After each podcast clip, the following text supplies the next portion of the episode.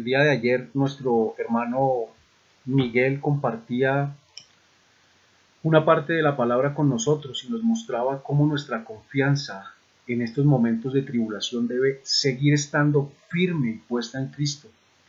Y de esta manera poder reflejar su luz en nosotros teniendo paz en medio de las tribulaciones.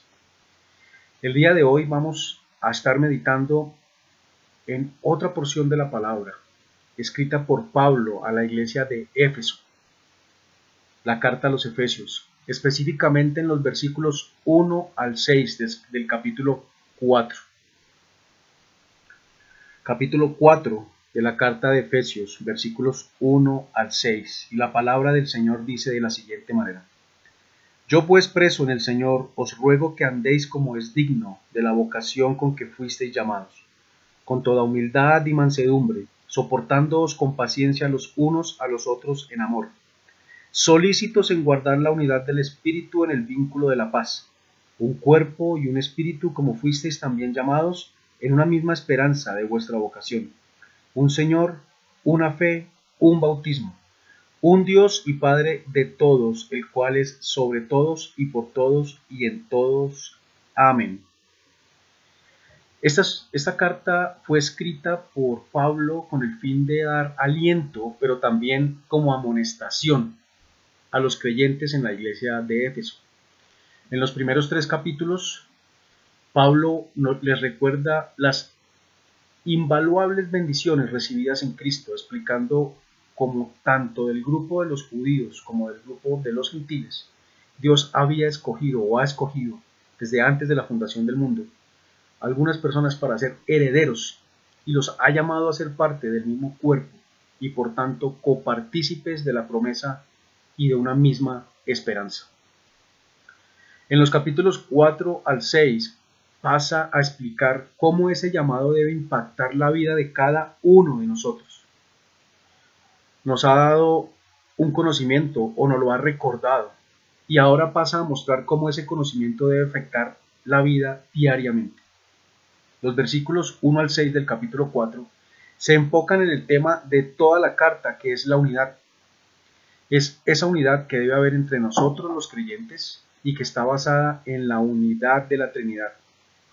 Recordemos la oración de Jesús en, eh, en el capítulo 17 de Juan, en el versículo 11, donde dice, orándole a Dios, guárdalos en tu nombre, para que sean uno así como nosotros. Y allí mismo en el versículo 21 y 22 dice, para que todos sean uno, como tú, oh Padre, en mí y yo en ti, que también ellos sean uno en nosotros, para que el mundo crea que tú me enviaste.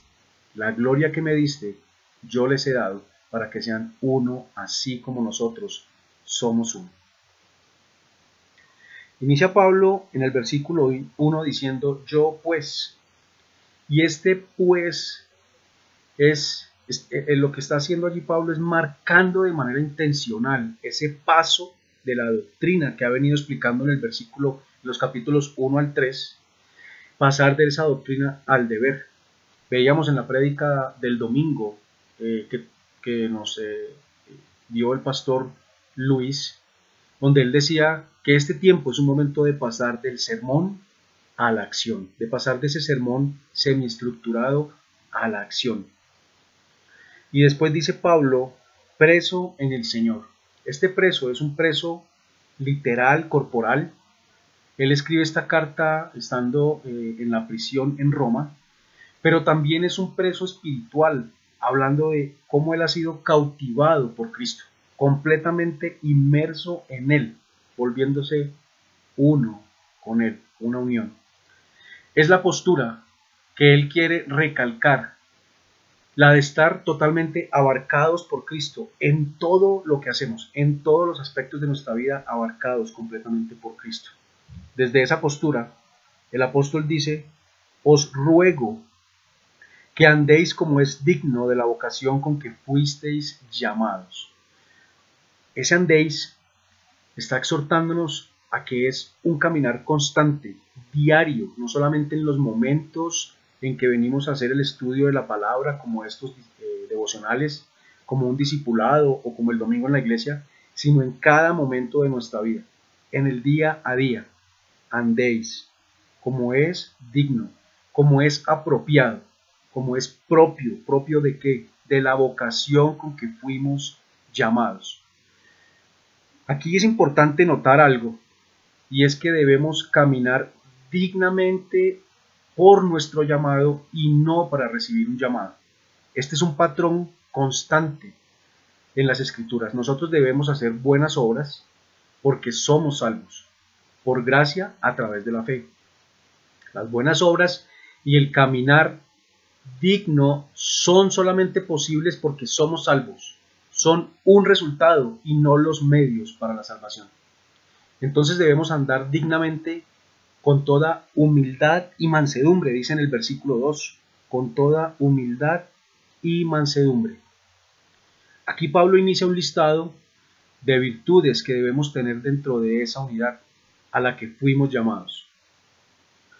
Al ser uno, un solo cuerpo, no podemos reflejar unos una cosa y otros otra. Hemos sido llamados a reflejar el carácter de Cristo. Humildad es una virtud cristiana fundamental. Santiago 4.6 dice que Dios resiste a los soberbios y da gracia a los humildes. Esa humildad nos lleva a pensar en que debemos someternos. Muestra allí en Santiago un contraste entre, entre lo que es humilde y es la soberbia. Y eso nos lleva a pensar que debemos someternos completamente a la voluntad de Dios, entendiendo que ya lo que yo pensaba, lo que yo, como yo veo las cosas, como yo creo que son, no es importante, sino que ahora debo verlas como las de Dios. Eh, nosotros hemos sido alimentados en nuestra mente desde que, desde, que, desde que empezamos nuestra vida por unas ideas y han sido eh, grabadas allí en nuestra mente, pero ahora esas ideas de pronto equivocadas deben, ya no deben ser importantes, sino que ahora debemos pensar la manera en que Dios piensa. Y Él, por medio de su palabra y con la guía del Espíritu Santo, es quien nos ilumina para poder eh, ver y entender eh, estas cosas. Esta humildad da como fruto la mansedumbre. En Mateo 11:29 Jesús nos dice, llevad mi yugo sobre vosotros y aprended de mí, que soy manso y humilde de corazón, y hallaréis descanso para vuestras almas.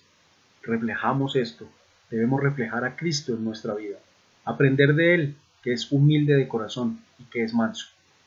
La mansedumbre se refiere a que Dios quiere quebrantar, transformar nuestro corazón, al punto en que todo lo que Él nos da, los dones, los recursos, los usemos para sus propósitos, en adoración a Él y como parte de esa unidad.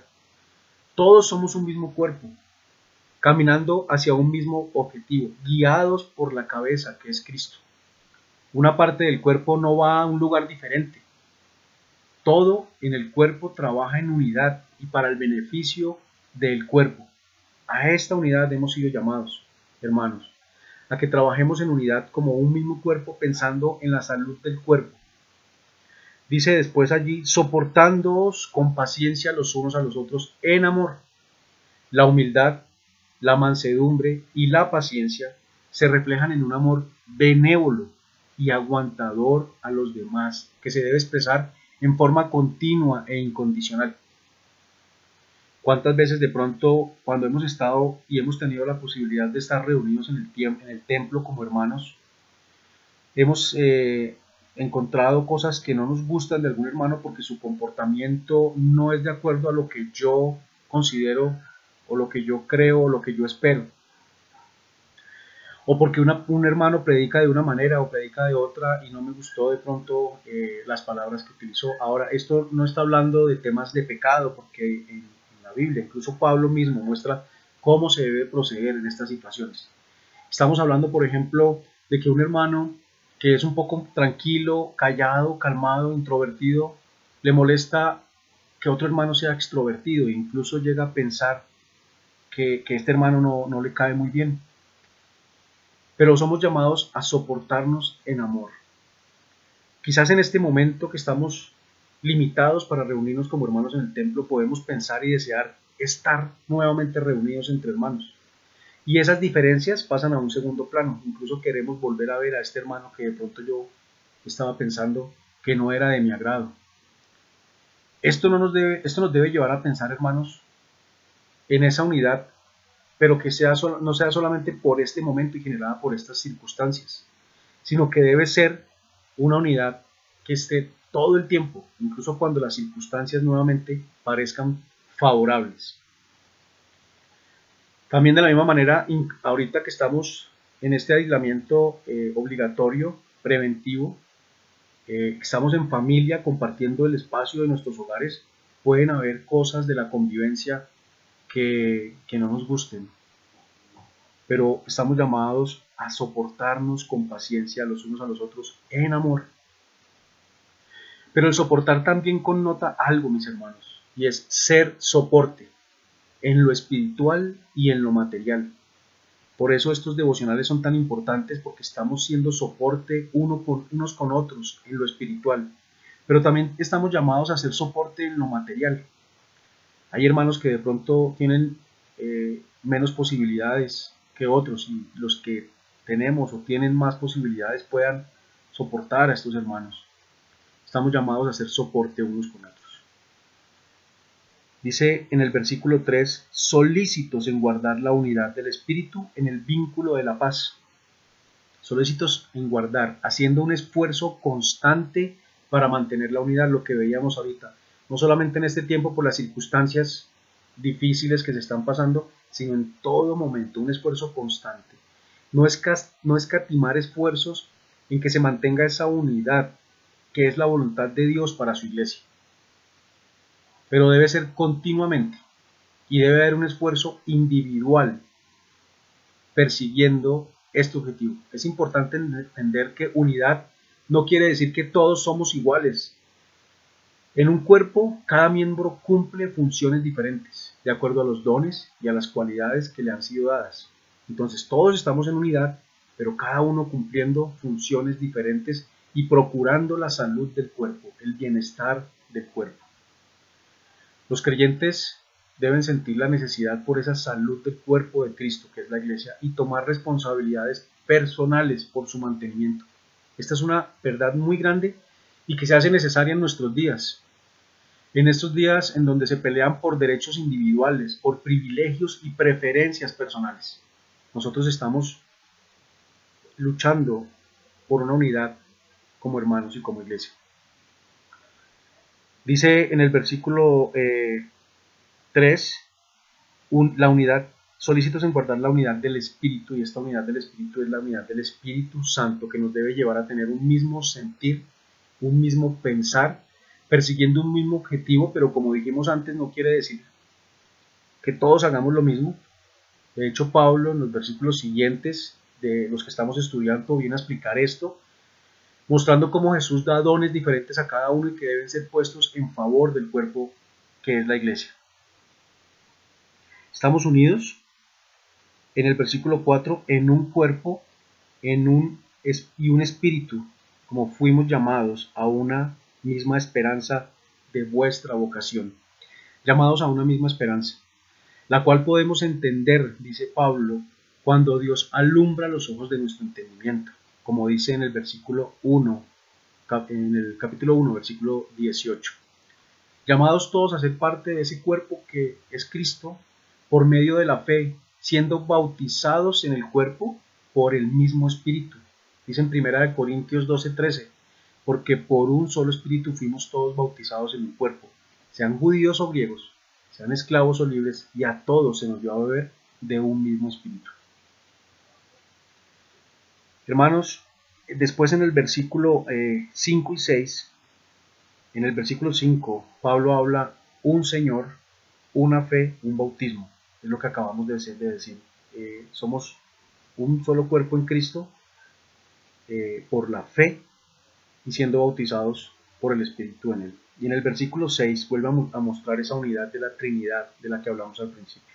Dice, un Dios y Padre de todos, el cual es sobre todos el Padre, y por todos Cristo muriendo por todos nosotros para el perdón de nuestros pecados, y en todos el Espíritu Santo viniendo a morar en nosotros. Dios mismo eh, en esa Trinidad y en esa unión, que es el reflejo, perdón, la unión de nosotros es el reflejo de esa unidad, siendo unidos nosotros como iglesia, unidos a Cristo. Entonces, hermanos, este es un llamado a que seamos solícitos en mantener esa unidad a la que hemos sido llamados, velando por la salud del cuerpo que es la iglesia, por la salud y por la integridad y por el bienestar de cada uno de los integrantes de la iglesia, velando por esa salud espiritual, pero también por la material. En estos momentos que estamos viviendo es una gran oportunidad que nos regala Dios para que nuestros corazones sean confrontados, para llevarnos a pasar del sermón a la acción, siendo soporte unos a otros y soportándonos unos a otros en amor, reflejando de esta manera a Cristo, andando como es digno de la vocación a la que fuimos llamados. Pero que no sea solo en estos momentos, sino que sea en todo momento y cuando las circunstancias parezcan nuevamente favorables, poder seguir eh, en ese mismo sentir y en ese mismo andar. Oremos. Eterno Dios, amado Padre, gracias Señor nuevamente damos porque en estos momentos podemos experimentar quizás una unión más fuerte y una unión verdadera y de corazón con nuestros hermanos. Ayúdanos Dios para que en nuestro corazón quede grabado este momento y no se nos olvide cuando las circunstancias vuelvan a ser favorables, Dios. Que podamos ser solícitos en mantener esa unidad, en querer mantener esa salud del cuerpo de Cristo que somos todos nosotros, tu iglesia, una salud espiritual y una salud eh, corporal o una salud eh, aquí terrenal, Dios, atendiendo cada uno y soportando cada uno al hermano en amor, en paciencia, Dios, pudiendo andar como es digno, Señor, por la salvación que tú nos, nos has regalado, andando en humildad y en mansedumbre, Dios. Dios, te pedimos perdón y te rogamos que tengas misericordia de nosotros cuando olvidemos esto y que nos vuelvas a llevar al camino de esta humildad y mansedumbre, Señor.